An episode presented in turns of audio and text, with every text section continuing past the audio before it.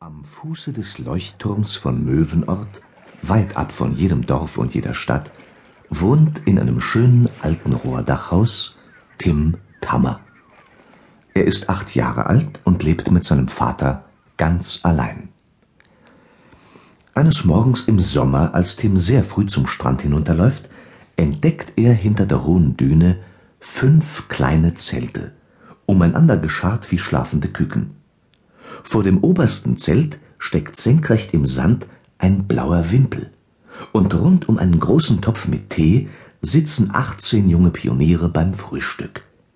Sie sind größer als Tim und älter als Tim und kommen aus einer Stadt im Binnenland.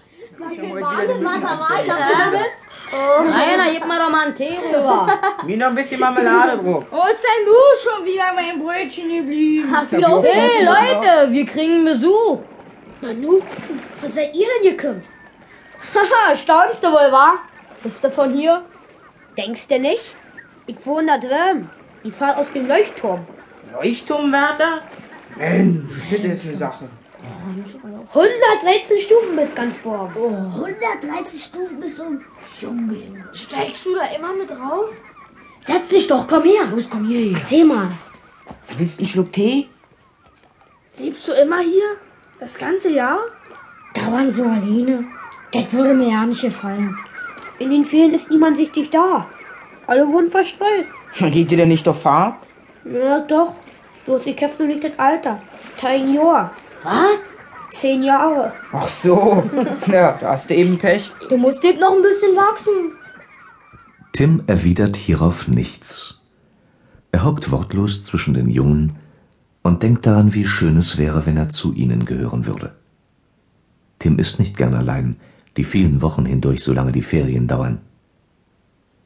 Während er sitzt und schweigt, erwacht in seinem Herzen Sehnsucht. Wie lange wollt ihr denn hier bleiben? Hier, wo wir sind? Ja, nicht lange. Bis morgen vielleicht? Oder übermorgen? Höchstens bis Mittag. Nicht wahr, Leute? Na klar. Nur länger nicht. Warum habt ihr es denn so eilig? Wir haben eine Menge vor. Wir müssen heute noch mit der Fähre über den Strom. Morgen früh, ganz früh, fährt unser Schiff nach Sundewitt. Sundewitt? Oh. Da könnt ihr euch freuen. Sundewitt ist weit. Da könnt ihr euch wirklich freuen. Na, vielleicht willst du mit? Na klar, vielleicht will er mit. Mensch, da hätten wir gleich einen, der hier oben alles kennt. Na klar. Sag doch was. Willst du mit? Brauchst bloß was zu sagen. Bestimmt kein Code. Wenn du willst, nehmen wir dich mit. Na sag doch. Das schon ja. Er glaubt's nicht. Glaubt es nicht. Gleich fallen ihm die Augen aus dem Kopf. Tim will reden, kann aber nicht. Das Glück sitzt in seiner Kehle, drückt und schwillt und plötzlich spürt Tim vor lauter Glück die Tränen. Ich geh fragen. Ich sag Bescheid. Ich komme mit. Der Vater sieht ihn kommen. Er hat gerade den Leuchtturm verlassen, steht nun vor Tim in seiner dunkelblauen Seemannsjacke, die flache weiße Schiffermütze in die Stirn gesetzt, und lauscht mit sprachlosem Mund den Reiseplänen seines Sohnes. Wir wollen über den Strom und dann mit dem Dampfer durch den Sund. Und immer weiter. Bis nach Kap Sundewitt. Sundewitt. Eine richtige Reise. Und ich soll mit. Sie haben gesagt, sie nehmen mich mit. Tja, geht denn das? Dich einfach mitzunehmen? Na, das siehst du doch. Aber sie kennen dich gar nicht. Ich war doch eben dort. Und nun gleich mit auf Reise, Weil ich allein bin. weil du allein bist.